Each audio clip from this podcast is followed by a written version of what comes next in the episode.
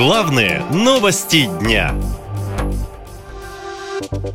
Кого ждут военкоматы? С октября в России стартует осенний призыв.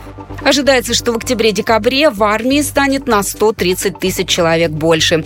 Приказ об осеннем призыве Владимир Путин подписал на фоне неразберихи в военкоматах.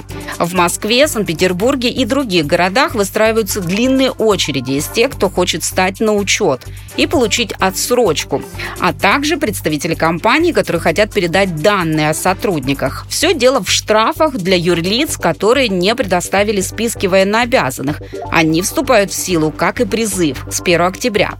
Такой хаос в военкоматах создает условия для скрытой мобилизации, говорят военные эксперты. Но официально власти новую волну отрицают, говорит представитель Генштаба Владимир Цемлянский. Хочу отдельно подчеркнуть, что в Генеральном штабе никаких планов проведения дополнительных мобилизационных мероприятий нет.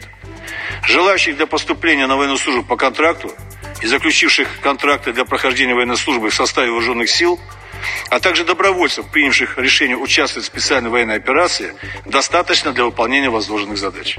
Также он сообщил, что срочники, которых призовут с октября, будут проходить службу только на территории России, а не на Украине. Но так говорили и в начале спецоперации, а потом в Минобороны вынуждены были признать обратное.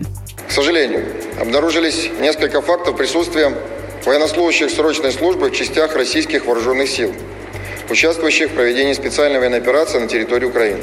В июне прошлого года военная прокуратура сообщила, что к участию в спецоперации были привлечены как минимум 600 российских солдат-срочников, хотя такого указа никто не издавал.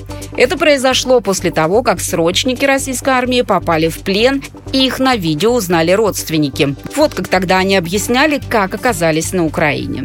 Мы сегодня собрались с нашими товарищами срочниками, чтобы рассказать вам всю правду, которая здесь происходит. 23 июня 2021 года э, призвался на срочную службу.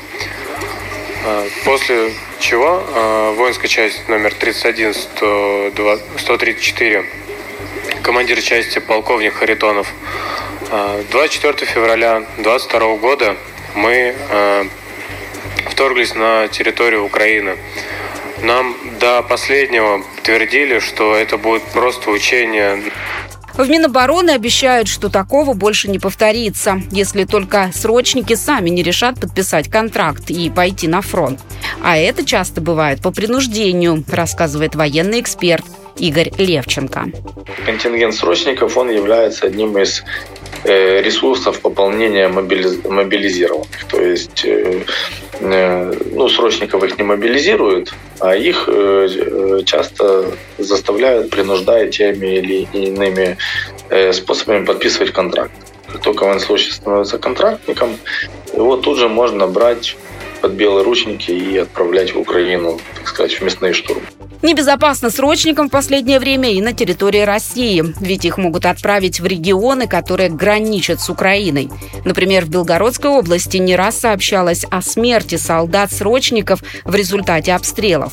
А еще есть новые территории, которые российские войска заняли недавно, а ВСУ сейчас там наступает.